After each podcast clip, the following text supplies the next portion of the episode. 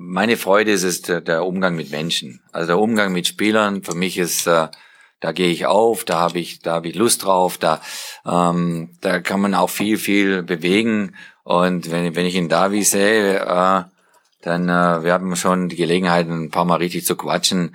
Ähm, das, du willst mithelfen, eine Perspektive zu geben, jedem Einzelnen, wo er natürlich jetzt steht. Jeder Einzelne ist in einer anderen Situation in seiner Karriere. Der eine ist ein bisschen älter, der andere ist jünger. Und da willst du halt mit Rat und Tat zur Seite stehen. Und ich habe zum Davi gesagt, Davi, äh, Ziele setzen, ganz, ganz wichtig. Und äh, vor allem von Stürmer, weil da denkt man sich natürlich noch gerne rein als ehemaliger Stürmer. Da geht's immer um Tore. Exil Hertana. Der Podcast für Hertha-Fans innerhalb und außerhalb Berlins.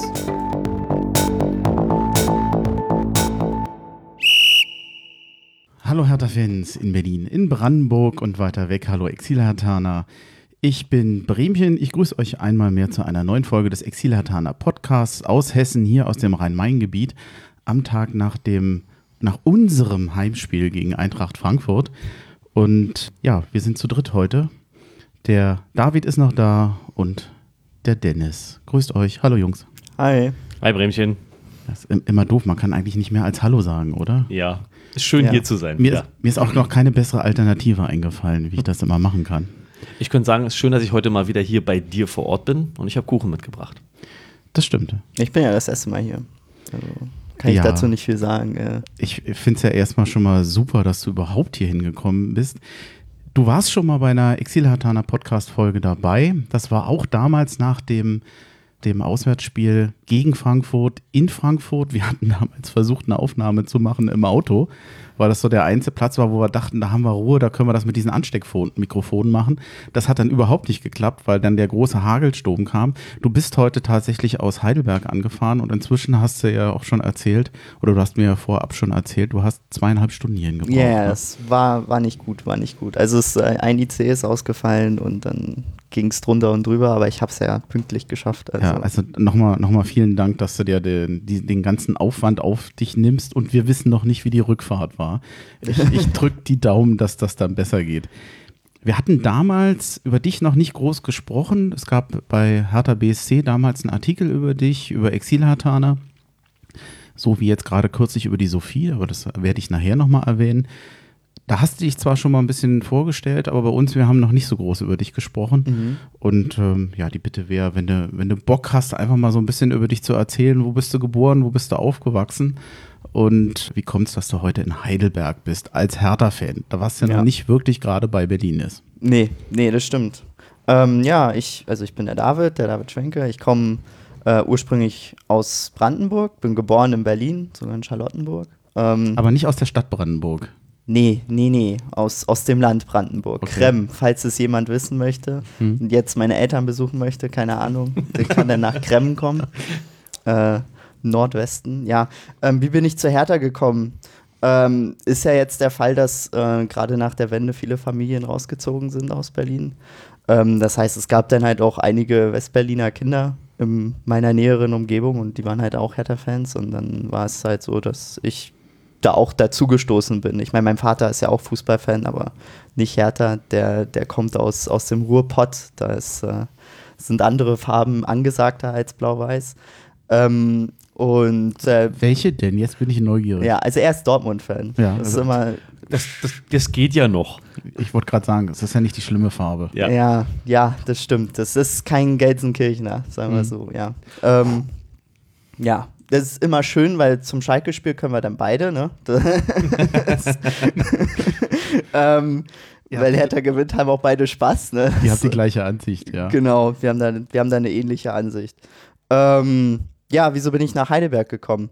Äh, fürs Studium, also ich studiere zurzeit Informatik und äh, ich habe gedacht, ja, ein bisschen mal rauskommen aus, aus der Region ist gar nicht mal so eine üble Idee, also habe ich Heidelberg gewählt. Äh, bin super glücklich hier. Ähm, ja, das ne? bin so, das deswegen. Typische Studentenstadt und ich ja. stelle mir vor, immer sehr viel amerikanische Touristen. Ja, im Sommer ist es äh, sehr amerikanisch, ähm, was auch interessant sind, äh, sehr asiatisch. Also es ist ähm, ich weiß nicht, so innerdeutsch viele Leute fahren nicht nach Heidelberg. Also ich weiß jetzt von niemandem, der jetzt, sag ich mal, aus Berlin sagt, ach komm, lass mal nach Heidelberg das Schloss anschauen. Eher seltener. Ähm, aber dafür erstaunlich viele Menschen so übersehen. Ich muss zugeben, dass ich so die Faszination für die, ich, ich habe nichts gegen Heidelberg, aber die, die Faszination für Heidelberg, für viele Touristen, erschließt sich mir nicht so ganz. Denn ich, Mainz, Freiburg, äh, selbst da in Lüneburg, wo ich ja mal stationiert war, fand ich irgendwie noch, noch, noch netter. Oder Also, also ich verstehe das Freiburg-Heidelberg Hm. wegen der Lage halt. Ne? Das ist so ein bisschen, wie soll man sagen, kitschig, ne? Da zwischen den, zwischen den Hügeln am Rande des Odenwalds, äh, man sieht so nur die Altstadt und den, den Anhang, den man vielleicht nicht so schön findet, der ist da dann nicht zu sehen. Ähm, also in der Hinsicht verstehe ich das schon. Ich finde aber bloß, es gibt sehenswertere Städte in Deutschland. Also ich meine, nimm dir Köln, Hamburg, Berlin, München, ja, Ich denke, das ist auch dieses etwas kitschige und dass Heidelberg durch die Besatzungszeit auch dadurch so ein ja, so ein Tourismusruf auch gerade bei den Amis hat Ja. und das schwappt dann rüber und die Asiaten sind ja sowieso so, dass sie dann irgendwo hinfahren, Hauptsache Fotos machen und ich glaube, da bietet es die Ecke von Heidelberg ähm, schöne Perspektiven, sage ich jetzt mal, ja. Ich war einmal mit meinen Eltern Tagesausflug da. wirst du nach dem Studium da noch bleiben? Wahrscheinlich eher nicht. Oder kann man das, das wirst du heute wahrscheinlich noch, Weiß ich noch nicht. weißt du also, noch nicht, wo, wohin dich dein Weg da mal führt. wo, wohin mich mein Weg da mal führt, ne? Vielleicht greift mich dann doch SAP ab irgendwie und dann bleibe ich da meinen Rest deines Lebens in Heidelberg. Mhm. Ähm, aber äh, nee, so weit schaue ich nicht in die Zukunft. Wie oft kannst du von da aus zu Hertha-Spielen fahren? Also ich fahre eigentlich immer ein, zwei Mal im Jahr. Also ich bin jetzt nicht jemand, der zu jedem Auswärtsspiel fährt. Mhm. Ähm, und ich mag halt so Spiele wie zum Beispiel äh, Frankfurt, weil ist halt nicht weit. Man fährt eigentlich nur eine Stunde. Ähm, oder mit dem Zug geht es normalerweise auch ganz gut. Ansonsten, was ich auch immer gerne mag, sind Pokalspiele. Das sind besondere Abende meistens. Ähm, schöne Stimmung. Ähm, ja. Gut, die ganze Fahrerei, man darf ja auch nicht vergessen, als Student sitzt das Geld wahrscheinlich nicht so wahnsinnig locker. Man muss sich das ja erstmal leisten können. Mhm. Ja. Und das Problem sind ja meistens gar nicht die Eintrittskarten, die ja man für 10, 15 Euro Mhm. schon ganz gut bekommt. Also eher für 15, aber die Fahrerei ist natürlich auch ja, Ja. ein Kostenpunkt. Hast du da Genau. eine, eine Lösung für dich, wie du, wenn du fährst? Wahrscheinlich Ähm, bist du hierhin bist du mit der Bahn gekommen, ganz normal. Genau, also bei der Bahn bin ich immer ein Typ, der sehr früh bucht. Mhm. Ich meine, deswegen habe ich dir auch recht früh geschrieben. Ähm, kannst du mir mal sagen, wie das hier laufen wird? Ähm, das das, das mache ich immer gerne früh buchen. Ähm, ansonsten, ich bin ja Student, das heißt, ich habe ja so Bahncard 25 für Studenten gibt es ja. Ähm, ist auch immer sehr schön. Und ähm, manchmal sind ja auch Teile der Strecke im Ticket mit dem Behalten. Also äh, jetzt gegen, gegen Frankfurt ist es schön, weil Frankfurt hat sozusagen RMV, glaube ich, Mhm. und ich komme aus VRN und das sind benachbarte Gebiete. Das heißt, ich komme mit meinem Semesterticket und dem, dem, dem Ticket von, von der Eintracht Perfekt. dann Ein. Teil der. Strecke kannst du denn, also es geht gut ineinander über. Das geht dann ineinander direkt über. war damals Super. fasziniert äh, mit Flixtrain. Du bist ja damals mit Flixtrain gefahren. Genau. Und das war auch nochmal ein guter Tipp. Ich weiß nicht, ob die in Heidelberg fahren. Ja, ja, doch, die fährt durch Heidelberg. Das war früher Lokomore. Genau, Die- Lokomore, ich bin, genau. Genau, die kenne ich. Ja, ja. Die, die fahren fahren ja- von Heidelberger Hauptbahnhof auch so. Genau, der, fahren die bis nach Berlin sogar? Ja, ist also der. Die, das ist genau der Zug. Der fährt Stuttgart los, glaube ich, ne? Genau. über Heidelberg hoch, Frankfurt und landet in Berlin. Mein Vater ist heute auch wieder mit äh, Flixtrain zurück nach Hause. Ja. Und, und günstig war das, ne? Ja, na, der hat auch, weil das äh, früh geplant war mit Frankfurt, wussten wir das schon, der hat jetzt hier die 9,99 da gezahlt, ne? Oder 12,99, je nachdem, wie zeitig du buchst, ne? Und das sind allerdings auch immer schlicht eingerichtete Abteile, Wobei Wagen mein- Ja. und die bieten verhältnismäßig wenig Fahrten an. Ja, aber mein Vater sagt zum Beispiel, der Sitz war super bequem, das war so ein breit, das sind ja die alten ICs. Also er sagt natürlich, das Ding ist, sieht man, dass er abbenutzt ist, der Zug, aber er sagt, er war vollkommen zufrieden. Ja. Ja, das, das Einzige, was man vielleicht sagen kann, dass ein bisschen langsamer ist. Ja. Manchmal. Aber ich finde, von Frankfurt geht es dann wieder, weil da hält er ja dann nicht mehr so unglaublich Genau. häufig. Das ist halt Also- aber nur außen. Also wenn du mit dem ICE fährst, hast du diese knappe vier Stunden und mit dem Flixtrain fährst du nicht mal ganz viereinhalb. Ja gut, das ist, das ist für mich Ja. eine. Nuance, das, Das ist ist nicht weiter Nicht viel. relevant. Du hast, glaube ich, leider keine Hertha-Fans vor Ort, die du kennst. Nee, Du hattest nicht, damals nicht schon gesagt, eigentlich wäre das ganz angenehm, da mal mehr Leute kennenzulernen. Aber Ja. es ist auch nicht einfach. Ja, es ist halt immer, also ich glaube, zwei Leute, du warst einer davon, haben mich angeschrieben nach dem Artikel.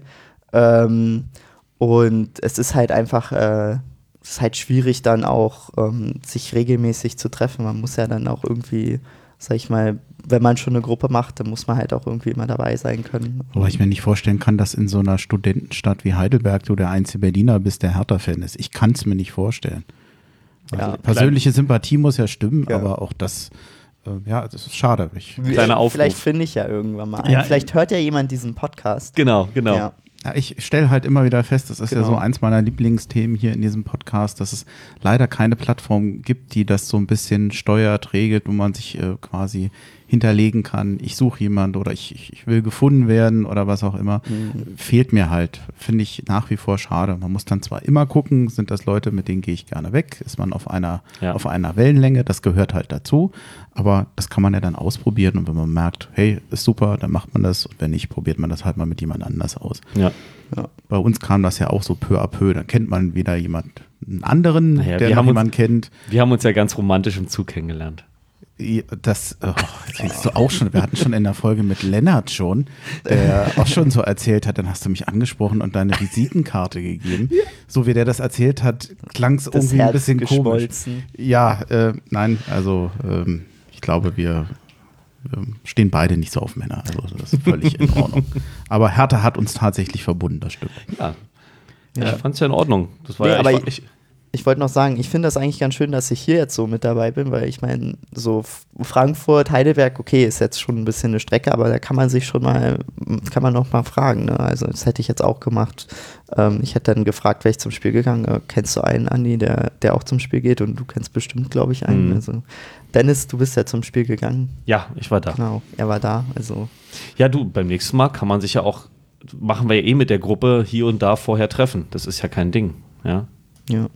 Gut, wobei das klären wir dann nochmal separat Ja, nach dem Podcast. Es gibt eine schöne Kategorie, finde ich, oder eine, eine eigenen Punkt immer nochmal so, so eine Art Lieblingsspiel. Du hast schon gesagt, dass du eigentlich gar kein, oder mir vorab schon gesagt, so ein richtiges Lieblingsspiel hast du nicht. Jetzt, äh, mir fehlt immer noch das Wort, das Gegenteil von Lieblingsspiel. Horrorspiel haben wir gesagt, Trauerspiel oder Traumaspiel. Trauma, Traumaspiel. Trauma habe ich Oh, ich kann meine eigene Schrift nicht mehr erlesen. Traumaspiel Trauer- habe ich gesagt. Trauerspiel ist auch Trauerspiel gut. passt auch. Ja, äh, es gab ein Spiel, da hattest du wohl doch äh, gesagt, das ist dir noch besonders negativ äh, in Erinnerung. Ja, was Haust heißt negativ? Das war auf jeden Fall, sag ich mal, mein. Das hat das Band zwischen mir und der Hertha gefestigt. Ähm, Gefestigt sogar. ja, ja, das war das erste Spiel im Stadion. Naja, wenn's, wenn man ganz unten ist, dann kann es ja nur noch besser werden. Nee, äh, das war äh, 2006, äh, Olympiastadion, Hertha gegen Köln. Ähm, ein 4 zu 2. Podolski hatte einen guten Tag, hat drei Tore geschossen. Und ähm, mein Vater erzählte mal die Geschichte sehr gern, weil er äh, halt, Hertha war Zehnter, Köln war 18. Und ähm, ich war dann halt im Stadion und ich war, naja, ich war jetzt noch nicht so ausgereift und dann habe ich irgendwie so rumgeschrien von wegen, äh, wie kann das sein, ich gebe hier mein Geld aus und dann wird mir sowas präsentiert. ähm, man muss jetzt dazu sagen, ich bin nicht so der Alte, also damals war ich, war ich schon nicht so alt, ich war, glaube ich, ja, ich war da neun. Also. Ja, aber umso geiler, dass ein Neunjähriger sagt, ja, ich gebe dir mein Geld aus und dann sowas. Super, super. Nee, aber danach war, also danach war, also danach war Abstieg alles, konnte ich alles dann wegstecken. Das war wirklich, äh, hat mich wirklich zum Verein verbunden. Ich glaube, es sind, manchmal sind es eben die Traumamomente, die. Wir hatten im Vor Vorgespräch schon äh, mitbekommen, der, der Christoph hatte das auch schon mal genannt, dieses Genau. Spiel.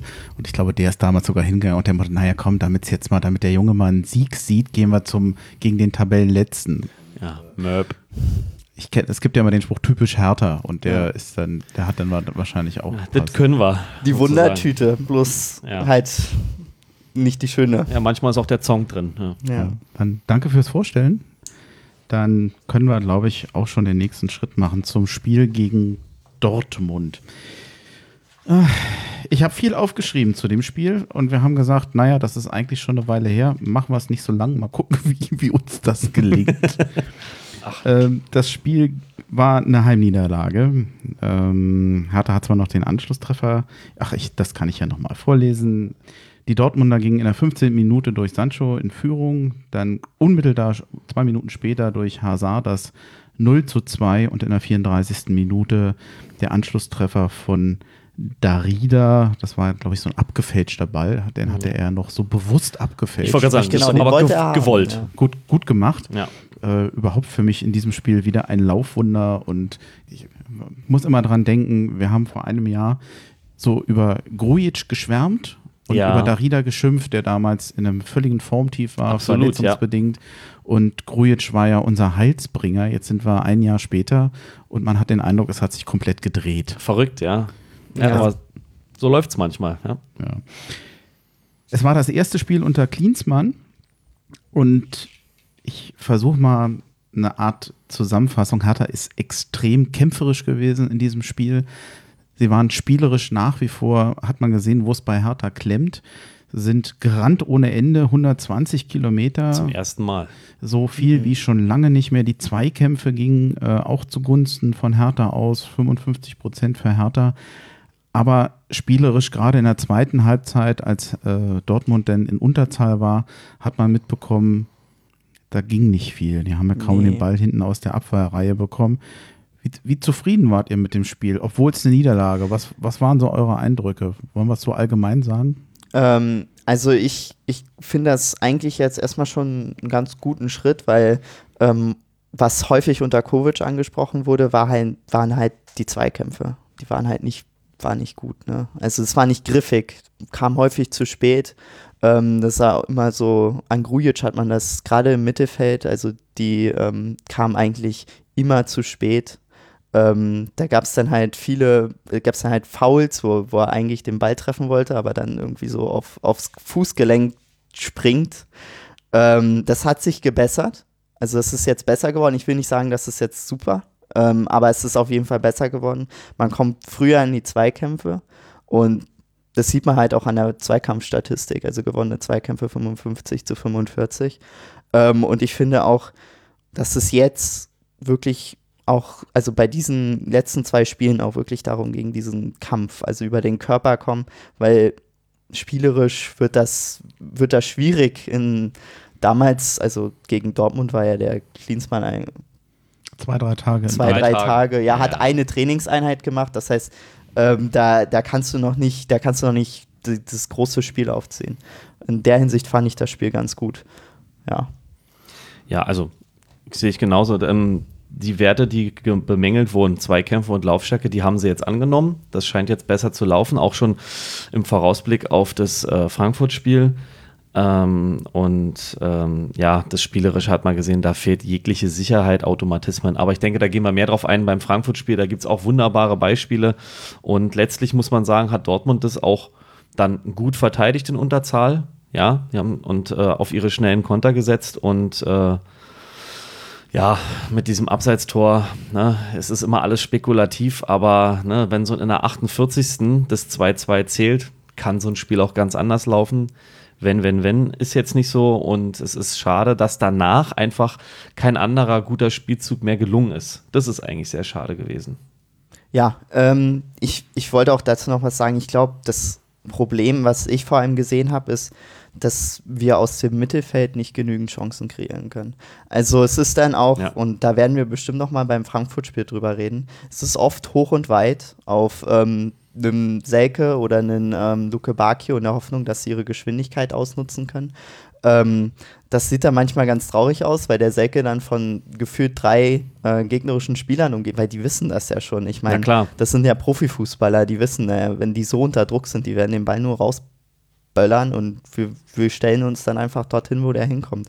Das heißt, ähm, da muss es halt dann jetzt in den kommenden Spielen muss es einfach so werden, dass man im Mittelfeld mehr Kontrolle wieder bekommt, dass man das Mittelfeld kontrollieren kann. Man hat ja die Spieler, man hat die Anlagen dafür. Ja, da Ähm, kommen wir, bei Frankfurt greifen wir das nochmal auf, weil Genau. da, da sind ja schon ein paar Ansätze dann mehr zu sehen gewesen. Ja, das würde ich sagen, das greifen wir dann nochmal auf. Das eine, was noch war, weiß nicht, ob du es Ja, sagen vielleicht noch mal ganz kurz zu diesem äh, Abseitstor. Mhm. Sehr viele reden darüber, weil es eine sehr knappe Entscheidung ist und man kann sich auch zu Recht darüber aufregen, ob denn die Intention der Abseitsregel bei einer Hacke, die zwei Zentimeter nun näher zum Tor steht als der Rest des Spielers, ob man die Intention dieser Abseitsregel eigentlich erreicht. meines Erachtens ist die Diskussion müßig, weil im Moment sind die Regeln so. Ich hatte ja nochmal bei Colinas Erben nachgefragt. Die haben einfach gesagt, der ist näher am Tor. Anhand dieser Linie kann man das sehen und das ist gemäß Regelwerk heute abseits. abseits. Mhm. Ob man die Intention und die, die Messverfahren dazu jetzt in Frage stellt, ist für mich eine andere Frage, weil der Schiedsrichter, der muss gucken, was ist regelkonform, welche Technik habe ich im Moment. Also kann ich dem Schiedsrichter keinen Vorwurf machen, dass er so, wie es derzeit ist, danach pfeift. Und das, wir haben uns ja an anderer Stelle immer gewünscht, macht eine Hilfslinie, macht den Videobeweis, damit man es sehen kann. Jetzt tut man es und jetzt ist man eben unzufrieden, dass es dann so eine knappe Entscheidung gibt. Also ähm, da würde ich sagen, das ist auch nicht das Problem von Hertha. Das Problem von Hertha sind die spielerischen ja. Qualitäten, den Ball über das Mittelfeld, genau wie du gesagt hast, nach vorne zu bringen. Da hapert es im Moment. Hertha fehlen da die Mittel. Und äh, das war auch das Problem in diesem Spiel. Das ist ja die Verzweiflung, die da einsetzt. Auch bei den bei den Fans, ne, wenn die das sehen, Mann, der ist doch, der ist drin, alles jubelt und dann wird der aberkannt. Das ist halt auch die Verzweiflung, dass man sich auch dann darüber ärgert. Du hast vollkommen recht, aber weil es halt so knapp war. Ich glaube, das ist das, was halt sich ärgert und viele dieses Gefühl haben, dass der Videoschiedsrichter ja nur für grobe Fehlentscheidungen sein soll, aber mit der Hilfslinie ist nun mal abseits, abseits. Ja, ich glaube, ähm, mit Abseits ist halt auch so eine Sache, es ist mittlerweile so ein, entweder das Abseits oder ist so eine An-Aus-Geschichte so gefühlt, ne? Da leuchtet dann irgendwas oder die Linie wird eingeblendet.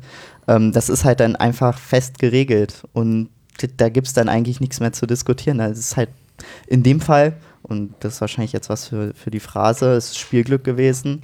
Ähm, und äh, das Spielglück war dann halt an der Stelle nicht auf der Seite vom Selke. Er hat eigentlich alles richtig gemacht, darüber ja. haben wir auch schon vorher geredet. Sich reinschieben in den Innenverteidiger, so auf die Linie kommen, die die Verteidigung eigentlich für sich sieht und dann im richtigen Moment umdrehen. Es, es wäre ein richtig schönes Tor gewesen. Absolut. Genau. Eine Absolut. schöne Belohnung für, für Selke auch. Das, das genau. ist eigentlich das viel, äh, das viel Schadere. Ja. Nee. Das Ärgerlichere. Das Ärgerlichere. Danke, ja. Grammatik mit Bremchen. Ja. Teil 1. ja, es, es, es wäre ihm gegönnt gewesen, dass das Tor gezählt hätte. So. Genau, und jetzt wollte ich noch was sagen, und zwar zur zweiten Hälfte. Und da will ich auf jeden Fall nochmal das Mittelfeld ansprechen, weil wenn das da funktioniert hätte im Mittelfeld, dann ist natürlich so einmal weniger für Dortmund ein Beinbruch, weil im Mittelfeld kannst du die Leute laufen lassen. Wenn du das richtig machst, dann ziehst du damit die Leute auseinander. Absolut. Und dann hast du, hast du halt bei zehn Leuten, also bei, bei zehn Gegenspielern vier ganz andere Möglichkeiten. Wäre wär die Hoffnung gewesen eigentlich, ja. aber sie haben es ja. halt nicht gekriegt. Genau, das hat halt nicht funktioniert, aber genau das zeigt, zeigt eigentlich, dass das Mittelfeld das große Problem ist. Ja. Nach dem Spiel gab es aus Teilen der Ostkurve, ich sage das mal ganz bewusst, ja. weil ich glaube, dass eine Großteil der anderen Zuschauer im Stadion und auch die, die Ostkurve da sich nicht so, oder dass es da sehr unterschiedliche Wertungen gab, Berufe und ähm, sagen wir mal Missfallensäußerungen äh, bis hin zu fliegenden Bechern und allem Mögliche, was man nicht wirft, fand ich eher ziemlich daneben. War meines Erachtens in diesem Spiel nicht angemessen, denn Hertha hat gekämpft und hat sich sehr engagiert. Das, ich finde, es passte zu dem Spiel nicht. Und die, nee. die eben an der Stelle gesagt haben, okay, wir haben verloren, aber mehr war heute halt nicht drin. Ich konnte mich mit dieser Meinung eher arrangieren. Ja, ich weiß nicht, aus welcher Erwartungshaltung das auch bei den Fans resultiert hat oder was das sollte, weil ich meine, dass wir nicht gleich auf einmal Hurra-Fußball spielen, nur weil Klinsmann drei Tage da ist, sollte eigentlich jedem mit ein bisschen und das sage ich jetzt so, Verstand eigentlich klar sein. Also ich habe auch nicht gedacht, dass wir mal eben jetzt dann Dortmund wegschießen, ob nur einer mehr oder nicht, nur weil jetzt ein neuer Trainer da ist. Dieser Effekt, dieser Trainereffekt, da können wir darüber diskutieren, ob das immer so gut ist, wenn es auf einmal schnell gut läuft. Was ist langfristiger? Jetzt die stetige Entwicklung oder so ein kurzes Aufbäumen? Ja, ja ich, ich will auch eigentlich nicht so viel dazu sagen. Ich finde auch eigentlich, dass ein als Fan was Dummes ist. Also ja. man will ja eigentlich die Mannschaft moralisch unterstützen. Ja. Und jetzt kommst du vom Platz, warst, hast gekämpft, geackert. Also die haben ja wirklich geackert und wirst auf, ausgebucht dafür. Ja. Das hilft ja niemandem an ja, der Stelle. Ich, ich finde Kritik oder man kann auch ruhig mal seinen Unmut äußern. Das finde ich absolut in Ordnung. Das, das Recht wollen, glaube ich, keiner von uns will das jetzt nehmen. Aber es fragt sich wirklich, ob das das richtige Spiel dafür war. Ja, genau. genau. Die, die, äh, war zum falschen Zeitpunkt war das einfach, muss man ganz ehrlich sagen. Finde ich auch. Ja, genau. Dann haben wir das eigentlich ja. für Dortmund. Das sollte reichen. Ja. Der Nachrichtenticker. Was ist seit der letzten Folge passiert? Ja, eigentlich gar nicht so viel. Drei Punkte habe ich hier aufgeschrieben. Der erste, da geht es nochmal ums Stadion. Der Tagesspiegel hatte, ich glaube, letzte Woche einen Artikel veröffentlicht. Da ging es nochmal um den Stadionbau auf dem zentralen Festplatz in Tegel. Und das, der wesentliche Punkt dieses Artikels war eigentlich, dass für das Areal, was da eventuell bebaut werden sollte, ein bestehender Mietvertrag noch existiert, zwar bis 2028, also noch sehr lange hin. Und der Chef dieser Berliner Festplatz GmbH, mit der ist nämlich dieser Vertrag geschlossen worden, der hat eigentlich auch recht klipp und klar gesagt, dass er diesen Vertrag und dieses Gelände also weder brechen möchte, noch das Gelände aufgeben möchte. Also 2028 gilt und da bin ich eigentlich mal gespannt, wie es da weitergeht. Also eigentlich spricht im Moment alles gegen diesen Vorschlag. Ich bin mir ganz sicher, spätestens im nächsten Jahr werden wir nochmal mal den einen oder anderen Gesprächspartner haben beim blau-weißen Stadion und dann werden wir das nochmal äh, noch einordnen. Aber dann lassen wir das erstmal bei dem kurzen Hinweis. Es gab gestern noch einen richtig schönen Artikel über die Sophie von Hertha BSC. Sie ja auch Exilhartanerin hier äh, im Rhein-Main-Gebiet. Mit freundlicher Erwähnung des Exilhartaner Podcast haben wir uns sehr drüber gefreut. Auf die jeden Fall. Sophie ja. ist ja sowieso eine ganz liebe und nette. Ich glaube, ich habe noch nie in einer Podcast-Folge so viel Lachen leiser schneiden und den Ton danach bearbeiten müssen wie bei ihr. ja. Aber ist ja was Schönes. Also Leute, die viel lachen, die mag ich ja sowieso. Also ganz liebe Grüße auch an die Sophie und schöner Artikel darf man auch nochmal erwähnen. Ja. Dann gab es noch einen jungen Mann, der hm, ja, sich doch sehr selbstdarstellerisch in das Training von Hertha BSC einmischte. Ich habe es zwar jetzt mal erwähnt, will dem aber nicht so viel Bedeutung beimessen, weil die ganze Aktion hilft Hertha überhaupt nicht und der Mann sucht offensichtlich nur Öffentlichkeit. Ja, ja, jetzt habe ich ihn zwar doch erwähnt, aber an der Stelle wollen wir es damit belassen. Mehr Bühne will ich nicht zur Verfügung stellen. Dann können wir gerne mal nochmal zu Klinsmann und zur Geschäftsführung kommen. Thema, was mir so ein bisschen im Moment auf der Seele liegt, ist die Art und Weise, wie Klinsmann im Moment in vielen Artikeln dargestellt wird.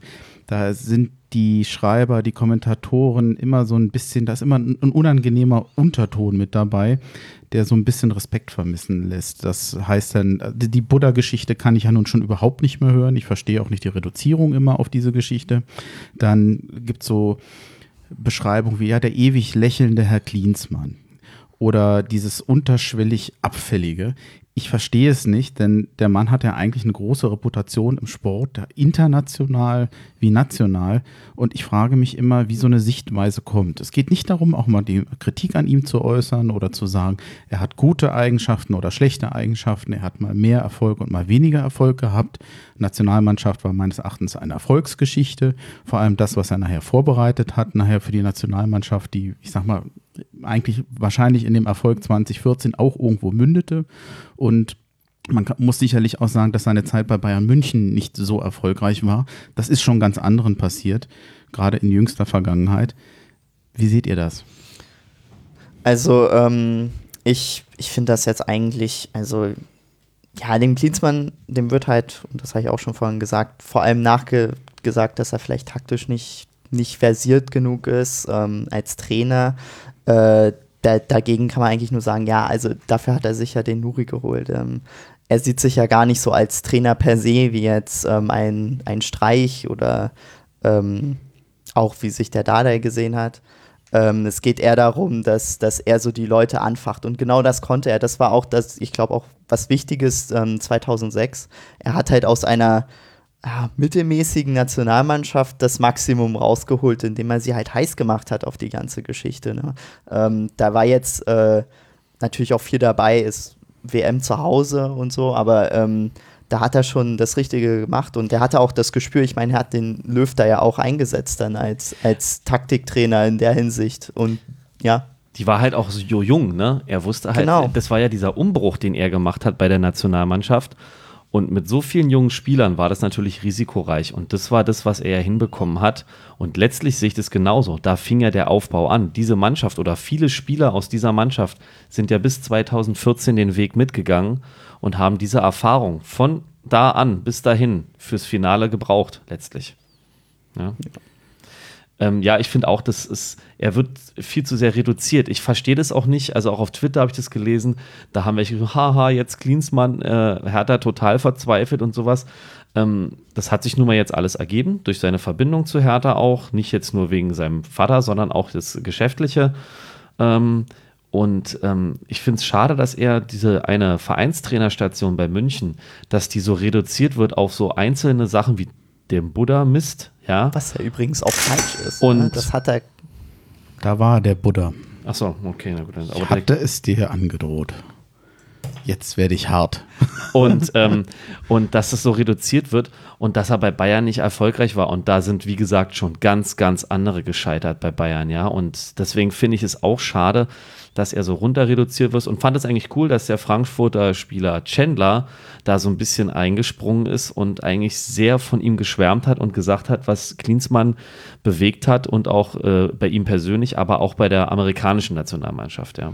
Ich würde noch mal zwei Sachen kurz äh, gleich zwei Sachen noch mal erwähnen, die mir äh, an Klinsmann gefallen, bevor wir zu dem Punkt kommen, den ich etwas kritisch finde. Das eine ist, äh, dass er wahnsinnig viel Aufmerksamkeit auf sich zieht, von der Mannschaft weg. Das nimmt Druck. Er äußert sich ja auch immer sehr positiv gegenüber der Mannschaft und der Mannschaftsleistung, oftmals positiver meines Erachtens, als es eigentlich angemessen wäre. Halte ich aber eher für Psychologie, da Das noch zusätzlich zu verunsichern. Und ähm, diese Aufbruchsstimmung, die er zum ersten Mal bei Hertha erzeugt, also wir wissen ja nicht, wo, wo, wo das mal mündet, aber man hat den Eindruck, es ändert sich im Moment so viel oder es ist so viel Bewegung bei Hertha BSC drin, wie man in den letzten zehn Jahren bei Preetz das gefühlt nicht hatte. Ja. Ich, ich, fand, ich fand das auch sehr interessant, ähm, dass das, was äh, wieder etwas, was unter Kovic sehr kritisiert wurde, ähm, äh, mal sozusagen Fachwissen von außerhalb sich besorgen. Ähm, ich meine, der Nuri, der ist, hat jetzt eigentlich nichts mit dem Verein zu tun. Ähm, den haben sie von außerhalb geholt. Dann, wie hieß der andere Co-Trainer? Den Namen habe ich jetzt schon wieder vergessen, aber ähm, es wurde, es wurde, ähm, wurden Fachkräfte sozusagen geholt, mal aus, sag ich mal, anderen Ecken der Fußballwelt und das mündet jetzt mal zusammen hier und wir schauen mal, wie es läuft. Das ist jetzt, ich meine, notgedrungenermaßen müssen wir jetzt schauen, wie es läuft. Es bewegt sich was, aber wir wissen noch nicht, in welche Richtung. Also ich finde jetzt nicht, die zwei Spiele sind zwar Hoffnungs, äh, geben zwar Hoffnung, aber ähm, sind noch lange kein Indiz dafür, wie erfolgreich oder nicht erfolgreich wir nach dem Winter aussehen werden. Ich meine, was man ja gelesen hat, und das äh, wird ja auch von vielen Seiten bestätigt, das ist ja keine ähm, Hauruck-Aktion oder keine unvorbereitete Sache von Klinsmanns Seite aus. Der war immer vorbereitet, ein Traineramt zu übernehmen. Er hatte ja sich schon immer seinen Stab vorbereitet, sei es jetzt für einen Verein in Deutschland oder in England, hat er überall schon so ein, wie Schattenkabinett sozusagen, ja. Und ähm, das zeigt ja, dass er, ob man ihm jetzt das Fachliche nur absprechen will oder nicht, dass er sich ja vorbereitet und sich Leute dazu holt, um eben fachlich gut aufgestellt zu sein. Und das finde ich spricht für seine Weitsicht. Und ich denke auch diese ganze Nummer sollten wir eher, ähm, ich weiß, das will man immer nicht hören, wenn man da unten drin steckt, aber da müssen wir jetzt einen langen Atem haben, ja. Zahle ich, hab- gerne. Ich habe das Geräusch noch gar nicht erklärt, ne? ja, kann Ja, also das ist dann unser Phrasenschwein. Ich habe es vorhin bei dir vergessen, Ja. glaube ich, aber äh, Reinschneiden. ja, es hat jetzt auch schon zweimal den Dennis, glaube ich, erwischt. Auch gerne. Zu Recht. äh, ich habe ganz viele Notizen noch zum, zum Gegenbauer, weil wir haben jetzt äh, so, so positiv über Klinsmann gesprochen. Wir wissen natürlich nicht, wie es ausgeht, aber es fühlt sich erstmal besser an. Bezüglich Windhorst haben wir ja so den einzelnen Punkt, der und, und haben wir ein Störgefühl, sage ich mal. Dass diese Klüngelei mit Windhorst, die Vorstellung auf der Pressekonferenz, wo er ihn ständig erwähnt hat, wo man immer den Eindruck hatte, naja, ich bin auch für den hier, ich bin Gesandter von ihm. Man hatte manchmal so, wusste man nicht so richtig, bist du jetzt für den Verein da oder bist du für Windhorst da, um das mal überspitzt zu formulieren. Auf jeden Fall gibt es, glaube ich, den meisten Fans ein bisschen merkwürdiges Gefühl und das vor dem Hintergrund, dass ein hoch engagierter Präsident von Hertha BSC auf der Mitgliederversammlung noch eine heißblütige Rede gehalten hat, in der immer wieder äh, erwähnt oder betont hat, dass wie unabhängig der Verein davon ist. So, soll ich es nochmal vorlesen? Es ist so viel Text. Ich überlege, ob wir uns das jetzt sparen. Ich fände es schon, glaube ich, nicht schlecht für den Ja? Zuhörer. Okay, dann, dann Mach ruhig mal. dann hau ich's rein. Also, er hatte gesagt, wir haben wirtschaftlich einen großen Sprung nach vorne gemacht. Wir sind nicht Spielball, sondern Treiber dieser Entwicklung. Die Unabhängigkeit des Vereins bleibt nicht nur unberührt, sondern war nie größer. Wir behalten das Kommando. Lars Windhorst hat das gute Recht, über Hertha BSC und sein Engagement zu sprechen. Für Hertha BSC sprechen wir. Unsere Chancen, uns in allen Bereichen weiterzuentwickeln, waren nie größer. Und dann äh, bezeichnete er es noch als vordringliche Aufgabe, die Balance zu halten beim Spagat zwischen Verein und Wirtschaftsunternehmen. Und das passte Gefühl nicht so richtig zu dem Eindruck, den man in den anderen Pressekonferenzen gewinnen konnte. Ja, also es ist auf jeden Fall so, dass der Windhorst einen Faktor gespielt hat bei, beim Verpflichten vom Klinsmann. Also das ist unabstreitlich. Ähm, ich würde nur aber jetzt nochmal darauf ansprechen, dass es natürlich auch der Wunsch von Preetz war, den, den Klinsmann zu holen.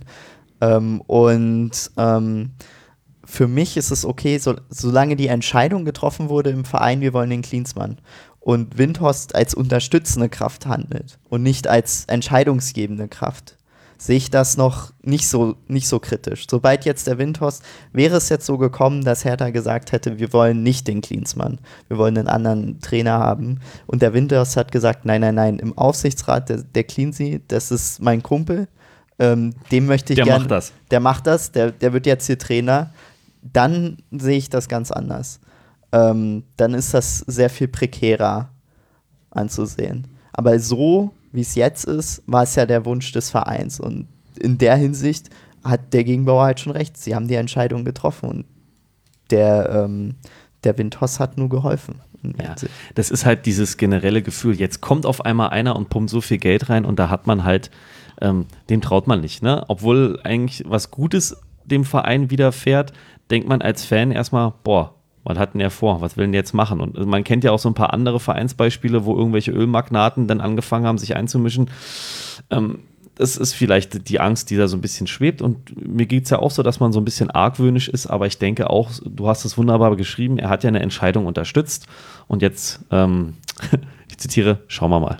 Ja, Ich, ich würde da noch was dazu sagen und zwar, ähm, äh, das heißt aber jetzt nicht, dass man äh, sagen soll, hier der Windhorst ist okay, weil er einmal Hertha bei einer Entscheidung unterstützt hat. Also so will ich das jetzt auch nicht sagen. Ich will nur sagen, dass so wie es jetzt abgelaufen ist, ist es okay. Sobald es anders, also man muss schon aufpassen. Man darf jetzt hier nicht einfach das Ruder aus der Hand nehmen, so ja, der Windhorst, der trifft schon gute Entscheidungen, hier, du hast sowieso das Geld.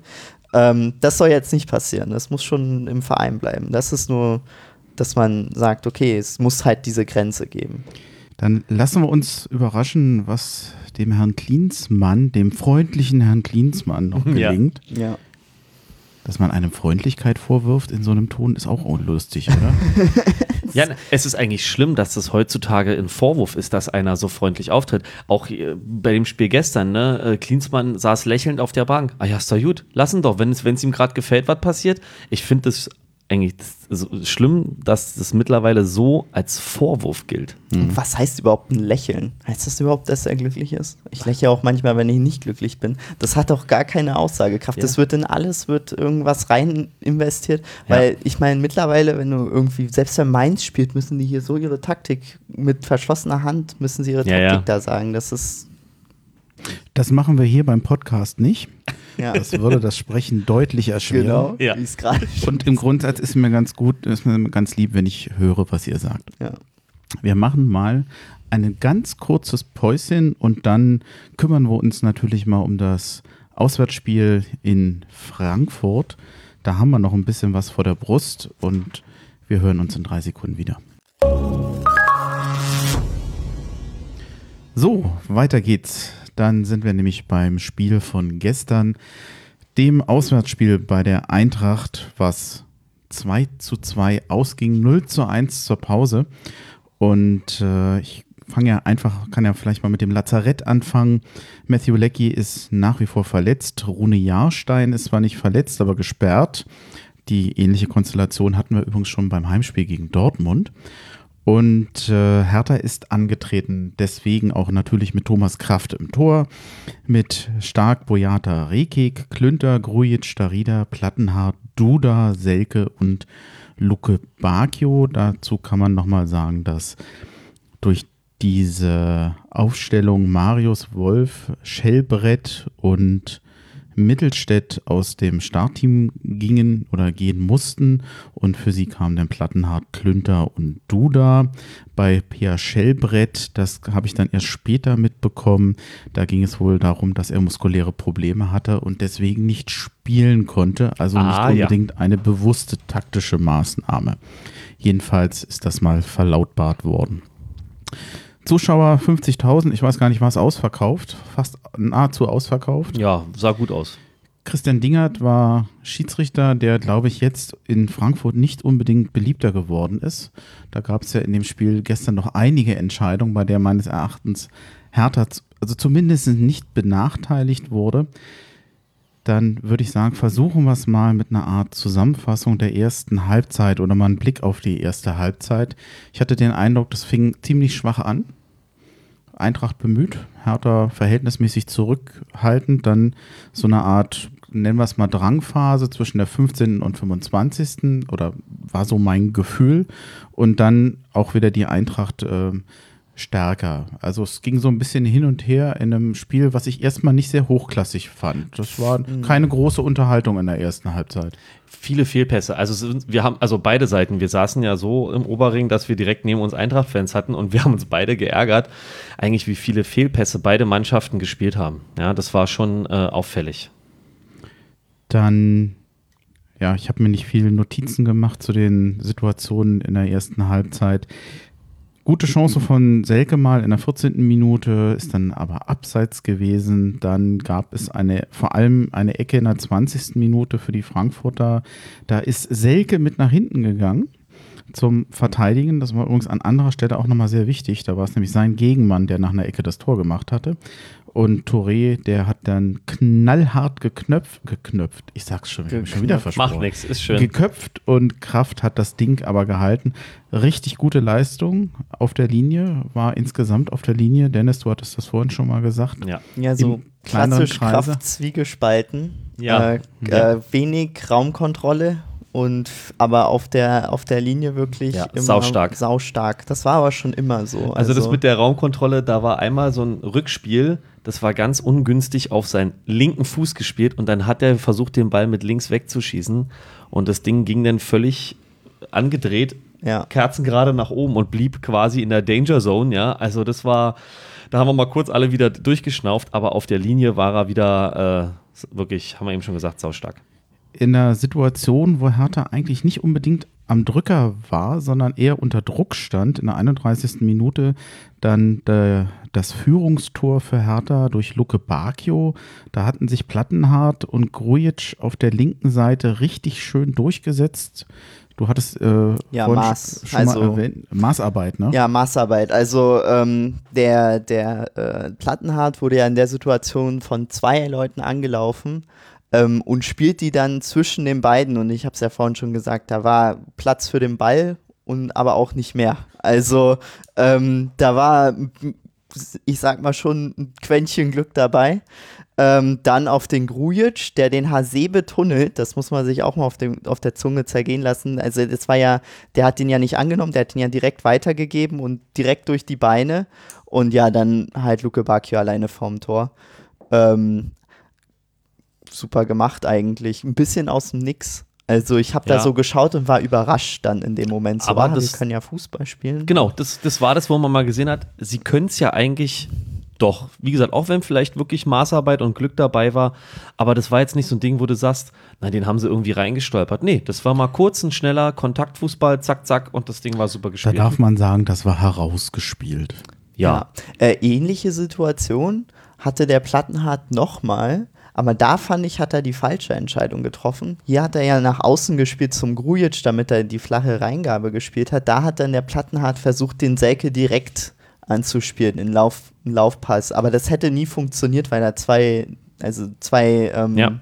Frankfurter waren. Also ich weiß nicht, manchmal, da sieht man, glaube ich, auch, dass diese Automatismen fehlen, weil wenn diese Entscheidung da gefallen wird, in, im Taktikgespräch sagt man wahrscheinlich ja, eher die Flanke, weil dann hast du mehr Leute im, im 16er, die den abnehmen können. Wenn du den so spielst, ist schwierig, vor allem wenn der von zwei Leuten gedeckt wird. Ja. Ähm, ja.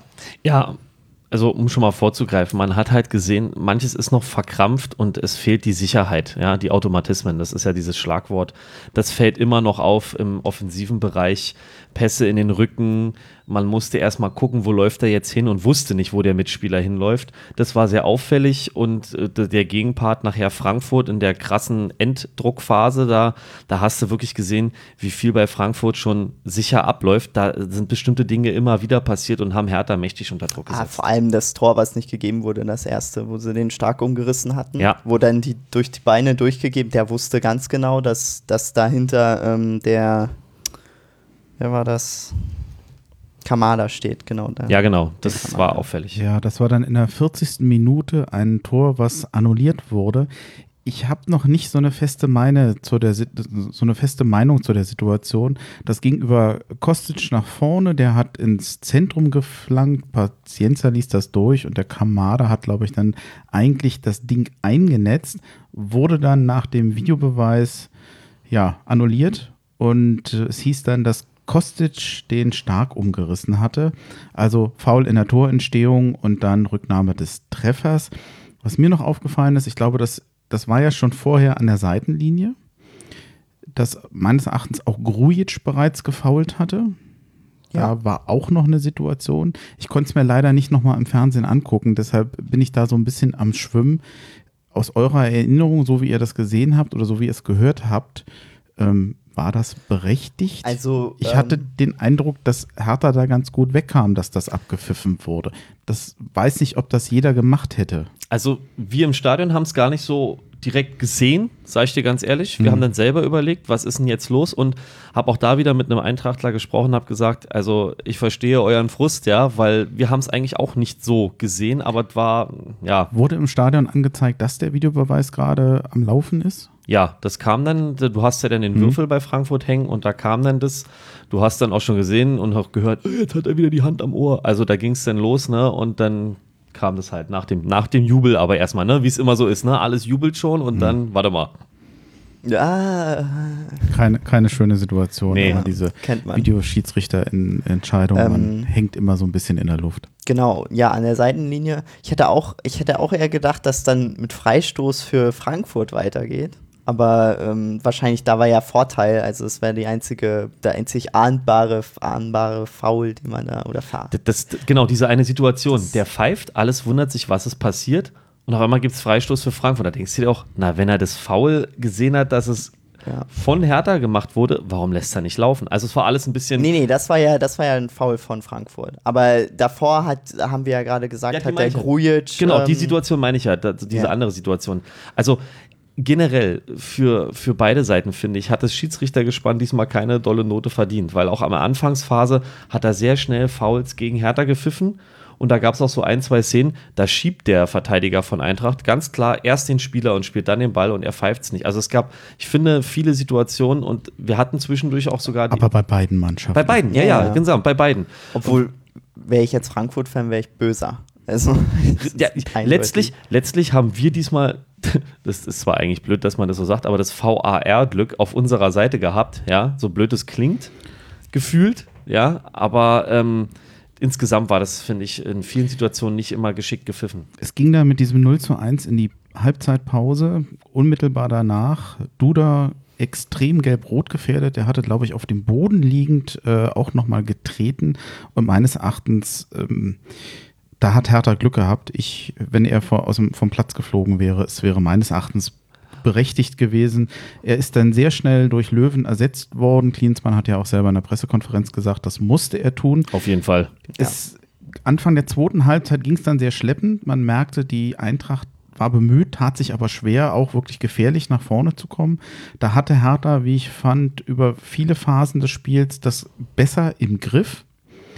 Es kam dann in der 64. Minute das 2-0 durch Grujic und das war auch nochmal, wie ich fand, ein sehr schönes Tor. Und ich möchte davon 99,3 Prozent dem Boyata geben, der äh, nach, das war ein Freistoß, der wurde in, ich weiß nicht mehr durch wen, auf Boyata verlängert, der dann schon ziemlich weit außen war und der hat weiß ich nicht, halb im Sprung, ich weiß nicht mehr genau. Also es war nicht einfach, den nach innen gegeben, wo Grujic dann recht frei das Ding einnetzen konnte. Also da hat Boyata, wie ich finde, sowieso in diesem Spiel gut spielend, Oh, richtig äh, Da gibt es eine Situation, da holt er noch seinen Fuß raus und man hat das Gefühl, der verlängert den nochmal um 30 Zentimeter. Da war so ein Konter von Frankfurt und du siehst schon, der kostet, gleich schießt er. Ja?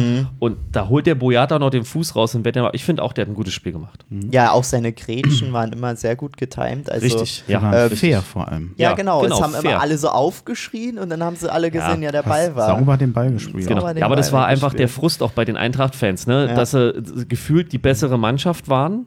Ja, und das nicht gelingt. Und deswegen haben die bei jeder Aktion, wo ein Frankfurter hingefallen ist, ob das nur Ball gespielt war oder nicht, hat das Stadion aufgeschrien. Nachvollziehbar irgendwo. Ich hatte nach diesem 0-2, ich meine, dass ich nach dem Tor jubel, ist natürlich jetzt kein Wunder, aber man denkt ja 0-2, oh, da geht aber im Moment der Zug in die richtige Richtung. Ich hatte schon gehofft, dass das jetzt, ich will nicht sagen, eine Vorentscheidung ist, ja, aber dadurch sah es ja für Hertha sehr gut aus, aber leider zwei Minuten später etwas, und das war für mich auch der Punkt, warum Hertha hier nicht mit drei Punkten weggegangen ist, abgesehen davon, dass eben die Frankfurter ihre Chancen nicht effizient genutzt haben, denn die waren ja genug da.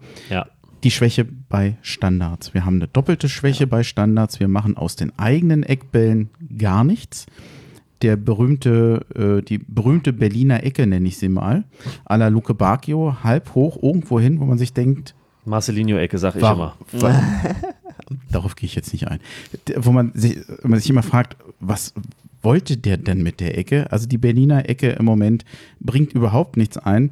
Und wir haben zweimal Gegentore durch nach Eckbällen bekommen. Ja. Zum wiederholten Mal. Und das war auch letztendlich der Punkt, wo man dann sagen muss, dann kannst du halt so ein Spiel auch nicht gewinnen, wenn diese Standards nicht beherrschen. Ja, das ist aber auch natürlich dann so dieses Unglückliche, ähm, die stärkste Mannschaft in Standards spielt gegen die jetzt schwächste verteidigende Mannschaft in Standards und äh, da kriegst du dann natürlich eine auf die Mütze. Und auch noch von den zwei Spielern, die ja auch da bekannt sind in der Situation. Ja, ja. Ne? Hinter Egger, ich meine, das weiß man, dass der Kopfball stark ist und auch ein Strafraumspieler. Ne?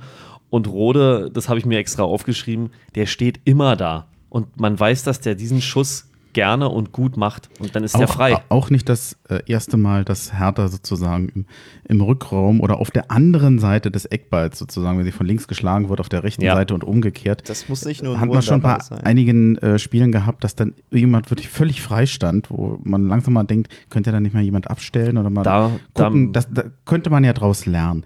Das 1 zu 2 war durch Hinteregger nach einer Ecke äh, von Touré.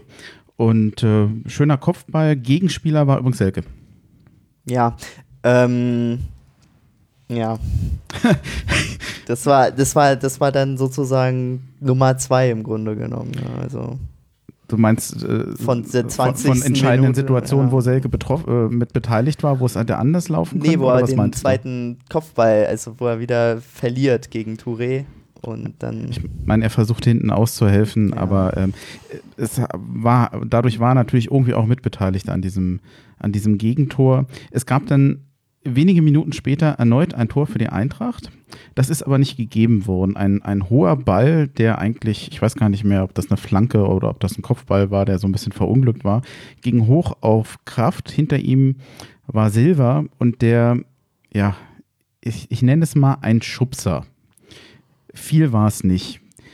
Kann man pfeifen? Ist wieder so eine Sache, ja, warum nimmt, soll er einfach die Hände wegnehmen?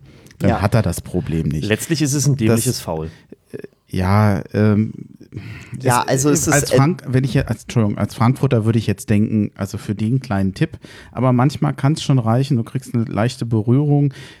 Und schon fällt ja der Ball aus den Händen. Äh, nichtsdestotrotz, auch Kraft sieht da nicht gut aus. Also wenn das jetzt nicht abgepfiffen worden wäre, und ich sage ja, das war wieder so eine Kann-Entscheidung, dann hätte sich Hertha auch nicht beschweren dürfen und dann hätte man Kraft äh, fragen müssen, sag mal, so richtig dolle sieht das aber auch nicht aus, was du da machst bei hohen Bällen. Aber ich würde es getrennt behandeln. Mhm. Was er da, wie Kraft sich da anstellt, ist das eine. Aber nochmal, wenn der Arm so zum Torwart geht, ob das nur gravierend oder nicht, das sieht einfach blöd aus und ich finde, das ist nicht unbedingt nur ein Kann. Der Arm, der ausgestreckte Arm, Arm. Und wenn es nur ein leichter Kontakt ist, das sieht, das muss man den Schiedsrichter mal verstehen.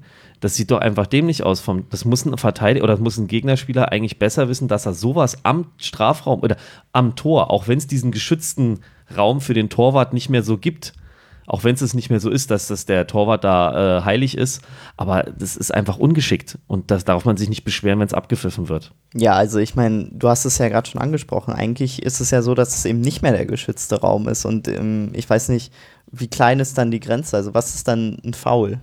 Äh, was ist, was, was, also was ist dann kein Foul mehr, was ich noch machen darf im 5-Meter-Raum? Also ähm, ich finde das schon. Stopp, stopp. Du hast gerade gesagt, wann darf ich, äh, Foul darfst du gar keins machen. Ja, ja, ein Foul darf ich nicht. Aber wann, also wie viel darf ich machen, damit ich genau. noch damit wegkomme?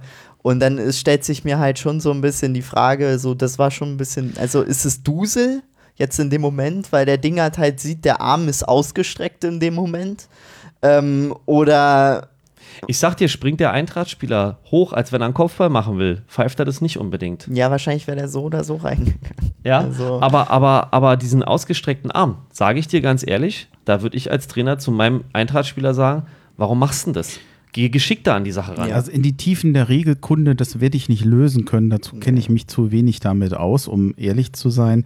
Nichtsdestotrotz, er liefert einfach einen Grund, es abzupfeifen. Und, ja, so können wir es. Ja. Er hätte es sich sparen können und dann hätte sich Hertha auch wirklich nicht beschweren dürfen. Ja, äh, was haben wir denn noch? Ähm, jetzt muss ich mal kurz gucken. Ja, nehmen wir das 2-2. Nehmen wir das 2 -2 wir brauchen jetzt nicht jede. Ich hatte mir noch Nein, mehr zehn ja. aufgeschrieben, aber die brauchen nein, nein, wir jetzt nicht nee. durchgehen. Das 2-2 durch Rode, überhaupt Rode, als der eingewechselt wurde. Oh. Mir, ich hatte schon den Eindruck, mir gefällt Rode. Ich, seitdem der bei Eintracht spielt oder vorher schon gespielt hat, hat er mir immer sehr gut gefallen. Auf jeden ich Fall. Ich habe nie verstanden, warum der nach Dortmund gegangen ist. Und äh, erst Bayern. er blüht ja jetzt auch gefühlt, achso, stimmt, nach Bayern. Erst, ja. erst zu Bayern und er, dann Dortmund. Er blüht ja jetzt wirklich in Frankfurt wieder auf und manchmal müsste man den Spieler auch sagen, bist du doof, das Geld ist weg zu, zu wechseln. Wärst du mal da geblieben, hättest du mhm. es wahrscheinlich auch nicht schlecht gehabt. Ja, aber, aber, er sagt ja selber, allein das, was er im Training bei Bayern mitgenommen hat, war für ihn sehr hilfreich, hat er mal im Interview gesagt. Auch wenn er da nicht viel gespielt hat, aber das Training unter Guardiola war für ihn extrem wertvoll. Na, wenn das so entscheidend war, dass er dann dafür nicht spielen konnte, na gut, ist jetzt nicht mein Problem, ist, ist sein Ding. Rode und Kamada haben, wie ich finde, äh, ein richtig äh, gutes Bild abgegeben bei der Eintracht. Hertha hatte ganz schön Probleme, vor allem mit Rode. Und wieder nach einer Ecke von Hinteregger äh, verlängert. Ja, Rode stand da ziemlich allein. Ja, ähm, zu ballorientiert. Also ja. äh, generell Schülermannschaft. Schon die, schon die ganze Saison ähm, man schaut zu sehr auf den Ball. Ähm, vorhin habe ich es gesagt, jetzt tue ich hier so, als wäre ich der große Schlauberger, aber das Nein. hat man schon gegen Bayern gesehen, dass ähm, die Mannschaft sehr, sehr ballorientiert ist. Das heißt, wenn du irgendwie einen ähm, Seitenwechsel gemacht hast, dann hattest du eigentlich immer einen gefühlten Kilometer Platz auf dieser Seite, weil die ganze Mannschaft rückte zum Ball. Mhm. Ähm, ich weiß nicht, ob es daran liegt, dass man jetzt sagt, okay, wir wollen Pressing spielen und irgendwie müssen wir das alle zusammen machen. Ja, aber, aber das, das kannst du nicht machen. Das ist letztlich ein Fehler. Genau. müssen sie abschalten. Das kannst du nicht machen. Und ich glaube, das ist auch so, bei all diesen Standardtoren ist das so ein bisschen auch so der Fall, dass es entweder zu ballorientiert ist. Ähm, es gab auch noch diese eine Szene mit dem, mit dem Plattenhart, wo, ich weiß nicht, weil das, das Silva rausgelaufen ist ähm, und dann der Querpass einfach durch diese gigantische Lücke zwischen Plattenhart und ähm, ich glaube, es war Stark oder Boyata mhm. gespielt werden konnte, weil okay, der Plattenhardt denkt sich, ja, ich muss jetzt hier den, den Da Silva decken, ähm, aber es, es, rückt dann niemand rein. Also es gibt dann entweder der Sechser oder irgendjemand muss ja dann in die Linie reinrücken, damit, das, damit die Lücke dicht wird. Und das aber wird dann halt da sind auch wir auch bei gemacht. dem, äh, mit Plattenhardt bei der einen Ecke, wo das Abseits aufhebt, ne? Ja, genau, das ist, das, das kann auch nicht sein. Bei der, genau bei dem ersten Tor. Das hat man ähm, vergessen. Das, das war, war, auch noch das, das war nämlich so, dass, dass der Plattenhardt hätte der aufgepasst, ne? Ja. Und wäre mitgelaufen mit der, mit der Abwehrreihe, dann wäre das, dann wäre das ja abseits gewesen. Deswegen haben sie sich auch, hat der, der Kraft hat sich ja auch gewundert, es muss doch abseits sein. Also wenn, wenn die Kette Ja. so läuft wie im Training, dann ist das auf jeden Fall abseits. Aber du siehst dann halt im Hintergrund den, den keine Ahnung, Sommerspaziergang vom Plattenhardt, Ja. der sich da alle Zeit der Welt lässt, ähm, auf die Linie zu, zu laufen und Ja. so ist halt das Abseits aufgehoben. Wollen wir uns gleich an einem Fazit mal probieren? Seid ihr einverstanden? Ja, können wir machen, klar. Okay, dann. Wie war das Spiel von Hertha BSC? Dann versuche ich es mal. Hertha kämpferisch besser als Frankfurt, kann man auch an der Statistik sehen. Zweikampfwerte etc. Frankfurt mit deutlich mehr Torschüssen. Äh, ihr habt es gerade äh, vor euch. Wie- Was, wie war die Statistik? Torschüsse? Habt ihr es? Sonst müsste ich Äh, noch mal. über 20, über 20, 27 aber, zu 8, glaube ich. Ne? aber Schüsse aufs Tor, wenn man diese Einteilung nimmt, da hat äh, steht es für Frankfurt 6 zu 3. Ja. Meines Erachtens Frankfurt spielerisch reifer. Hertha Ja. äh, gewinnt dieses Spiel nicht, weil sie äh, vor allem bei den Standards einfach noch zu anfällig sind. Insgesamt ein sehr, oftmals ein sehr hektisches Spiel, ein, ein, ein Spiel voller Diskussionen, jedes Mal um jede Entscheidung. Selke wieder sehr umtriebig, nervt manchmal auch äh, Gegner und eigene Fans, wie ich finde. Fällt mir manchmal immer noch zu leicht Und trifft leider wieder nicht, ne? trifft nicht und ähm, Das, ganz kurz, das hat man vergessen, diese Chance, die eigentlich auch gut rausgespielt war. Plattenhardt mal wieder gut auf der Außen am Gegner vorbei, spielt eine super Flanke, Selke macht alles richtig, setzt sich vom Verteidiger ab, kann frei schießen und schießt vorbei. wen ich gerne noch äh, herausheben möchte, man kann jetzt ja nicht sagen, dass wir jetzt beste Spieler hatten oder Spieler mit einem Sahnetag, aber es gab, wie ich finde, mit Grujic einen Spieler, der nach langer Zeit mal wieder meines Erachtens ein gutes Spiel machte. Statistisch gesehen ja, aber es gab auch wieder Situationen nach einem Zweikampf verloren, wie er hinterher trabt. Aber von dem her, was er für einen Einfluss auf das Spiel genommen hat, war es mal endlich wieder eine bessere also Leistung. Scorerpunkte. Also Genau, an beiden Scorerpunkte. Toren beteiligt. Genau, also Scorerpunkt hat er diesmal gut gemacht. Ja, Aber auch insgesamt in Relation zu den letzten Spielen war es, man konnte jetzt auch sagen, war es einfach, sich zu verbessern, aber man Ja. konnte es auch sehen. ja, korrekt. Er war Boyard, auch, also er war auch nicht mehr so spät. Er war zwar häufiger mal spät, er hat zweimal dafür richtig geboost, einmal bei dem, bei diesem Trick da. Ja. Da er, hat er einmal einen abbekommen auf die, aufs Sprunggelenk. Und ich glaube, dann ist es nochmal im 16-Meter-Raum ihm passiert, dass er zu spät kam. Und dann hat er wieder einen aufs, aufs Sprunggelenk oder vor dem 16er hat er wieder einen aufs Sprunggelenk bekommen. Ähm, er hat auch, glaube ich, gelb gesehen. Einmal. ja. Ja. Genau, also ähm, er ko- also ich finde immer noch, dass das Mittelfeld ein bisschen spät kommt und Grujic ist da immer der, das Paradebeispiel. Ja, kommt Aber, so aber die Leistungssteigerung, die würdest du anerkennen. spät. Ja, ja, also er Okay. hat, der hat beide Tore, hat er, war er direkt beteiligt. Also. Ja. Boyata hatten wir eben schon mal an, äh, erwähnt, meines Erachtens mit einer sehr guten Leistung. Darida fleißig wie immer.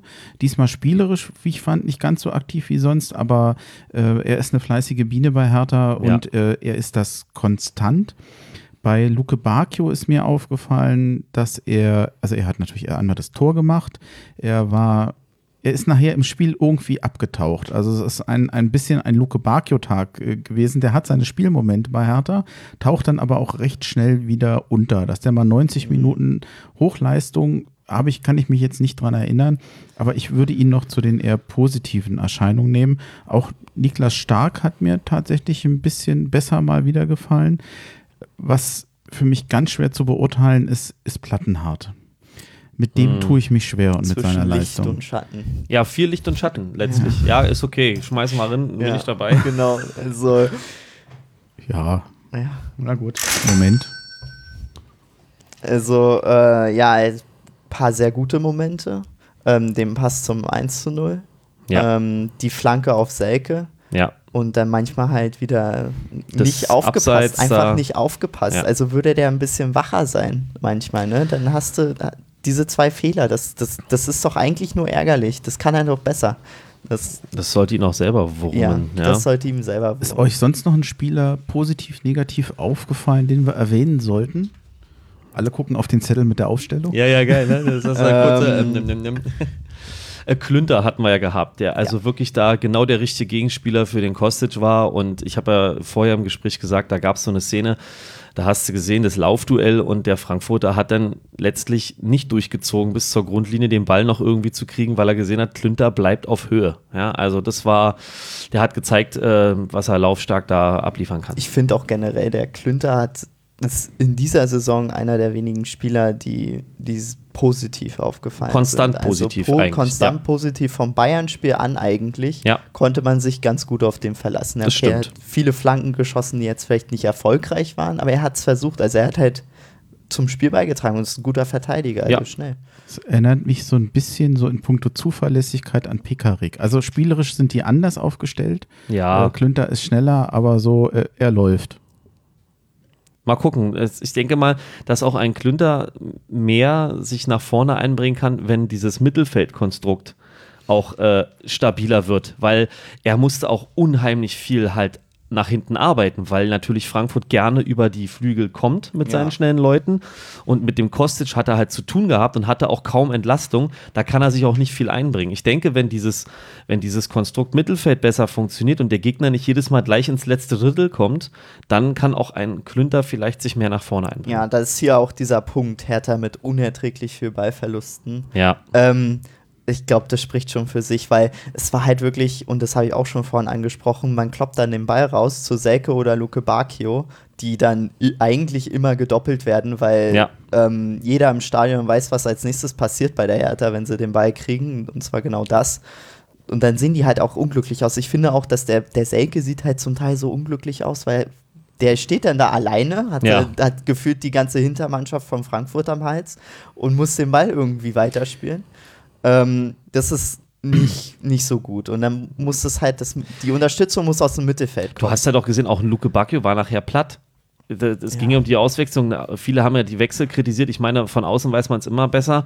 Aber mit dem Wolf hat er einen geholt, der nochmal ein bisschen ackern kann. Über den Flügel auch nochmal ein bisschen vielleicht was machen auch, kann. glaube ich, umgestellt. Genau, und das ist das, warum viele haben gesagt, warum bringt dann Mittelstädt? Wir brauchen den Toro Nariga als kopfballstarken Spieler, aber letztlich hat er ja auf Viererkette umgestellt. Das war auch wohl äh, nachher im Fernsehen wohl deutlich zu sehen, dass der Mittelstädt das richtig angezeigt hat. Wir spielen jetzt mit vier. Und dann macht natürlich sein Wechsel Sinn. Dann hat er Boyata Rekik in der Mitte gehabt und außen Mittelstädt und Klünter. Von daher dann wieder nachvollziehbar. Genau. Ja. Und ich glaube, der Wolf, war der dann die zweite Spitze? Ich weiß es Na, ich, nicht. na, sagen wir mal, so ein hängender Außenspieler. Ja, ja, hängender Außenspieler. Also. Nichtsdestotrotz, die, Aus, die Einwechslung hat meines Erachtens nicht viel gebracht. Von Hertha war am Ende der zweiten Halbzeit gar nichts mehr zu sehen. Keine Ja, Entlastung mehr. mehr- Und das in Kombination mit dem Thema, dass sie einfach die Bälle zu schnell verlieren. Ja. Das, was einen wahnsinnig macht. Und wenn du nicht mal fünf Sekunden einen Ball hast oder halten kannst, Das- dann gibst du natürlich damit dem Gegner gleich wieder die nächste Chance, erstens anzugreifen. Und du selber kannst, das haben wir ja auch gegen Dortmund gesehen, die vielen Ballverluste, du hast eine Art Schlussphase und kommst gar nicht mehr zu Chancen, weil du entweder nicht den Ball nicht hast oder ihn sofort gleich wieder verlierst. Ähm, Ja. Ich möchte meinen Vater da zitieren. Da kannst du, es war aber auch so eine Situation, da fehlt halt auch Hertha noch das Selbstvertrauen aktuell. Ähm, die haben ja dann sich sehr weit zurückdrängen lassen von Frankfurt, ja. Und da kannst du als Trainer dann von draußen brüllen, wie du willst, geh früher drauf, geh früher drauf. Man zieht sich dann zurück.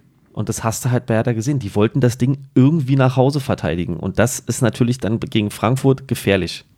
Wenn ich noch eine Sache sagen wollte zum Mittelfeld, ist, dass einfach, man hat gemerkt, die Lösungen fehlen. Ja. Also ja. es waren einfach, es gab keine Lösung. Die Lösung war, den Ball rauszuschlagen. Da hat der Herr Klinsmann in Zukunft noch einiges zu tun. Und warum sage ich das? Weil das für mich schon ein kleiner Ausblick ist und damit so der nächste Punkt. Und da haben wir ja drei Sachen. Das erste, das ist für dieses Jahr die letzte Folge, in die wir jetzt hier erstmal vor Ort nochmal machen. Der Rest, wenn wir nochmal eine Folge hinkriegen dieses Jahr, denn per Skype. Da bin ich im Moment noch am Organisieren. Ansonsten habe ich aber schon sehr, vor allem fürs nächste Jahr, sehr viel vorbereitet. Da war ich fleißig. Ja, das ist Selbstlob, ich weiß, aber ich wollte es trotzdem mal erwähnen. Das ist ja nur eine Programmvorschau, alles richtig. Genau, ja. Richtig. Von dem tollen Bremchen. Ja, Mann. Ähm, dann Haro hier zum Schluss haben wir jetzt länger nicht mehr gehört. Ähm, ist ja ein Beitrag, den ich eigentlich ganz gerne immer noch äh, abgebe, aber mir fehlen im Moment einfach mal Zusendungen. Also da würde ich mich freuen, wenn da mal wieder was kommt, denn ich kann den nicht selber aufsprechen und äh, ist eigentlich verhältnismäßig einfach. Irgendwo Audio aufnehmen, ob am Handy oder am Computer, Laptop, wo auch immer, zuschicken. Braucht nicht lange dauern, 40 Sekunden, das reicht mir eigentlich schon. Wie ich finde, eigentlich immer eine ganz nette Gelegenheit, mal andere Hertha-Fans als Hertha-Fans zu grüßen. Also mich würde es freuen, wenn da mehr kommt und die spiele ich dann auch immer sehr gerne ab. Ausblick auf Freiburg würde ich gerne entfallen lassen, denn ganz auf die Dumme, wir müssen gucken, dass wir da siegen. Ja. Weil ja, es ist, Freiburg ist halt jetzt auch nicht mehr so das glückliche Los, ne? Zurzeit, Ja. also die spielen, die spielen, die spielen zwar jetzt nicht mehr so gut, aber die spielen halt immer noch sehr soliden Fußball. Also Ja, aber letztlich, jetzt klingt man wieder. Jetzt machen wir es doch, gell? Jetzt, jetzt machen wir doch den Ausblick auf würde Freiburg. ich gerne entfallen lassen. Ja, also Freiburg. Also, also Freiburg. Ähm, lassen wir uns überraschen. So. ja, wir lassen uns Ja, überraschen. sorry, dass ich euch da so ein bisschen gefühlt Nein, alles Wort cool. abschneide, Alles cool. aber Lassen wir uns überraschen. es ist, das Dilemma ist ja immer bei diesem, dieses Hellsehen. Man kann jetzt immer sagen, was man glaubt, oder es ist, wird ein wichtiges Spiel für Hertha, weil ich glaube, da nochmal Punkte gesammelt werden könnten, wenn überhaupt, gegen einen im Moment sehr starken Gegner. Und wir lassen uns überraschen, was da rauskommt. Wenn wir nach einer Niederlage und einem Unentschieden jetzt einen Heimsieg kriegen, wäre das eine tolle Steigerung. Das Und wär ich glaube, auch für die, für die Seele, für die Psychologie aller Beteiligten, Ja. ich sag mal Verein, Trainer, Spieler, Fans, Ja. natürlich Balsam. Dann haben wir das. Ich bedanke mich bei euch, vor allem bei dir Ja, jetzt nochmal konkret Mich, dass ich hier durfte. für den ich mein, reden wir weiten äh, Anfahrtsweg. Ich drücke dir die Daumen, dass, der, dass die Rückfahrt deutlich angenehmer wird. Auch an dich, Dennis. Wie Vielen immer Dank. gerne. Gerne. Ist zwar nicht ganz so weit, aber du bist ja auch, hast dich ja auch auf den Weg gemacht. Dann würde ich es jetzt beenden und sage zum Schluss nochmal vielen Dank und Hahohe. Hahohe. Haohe.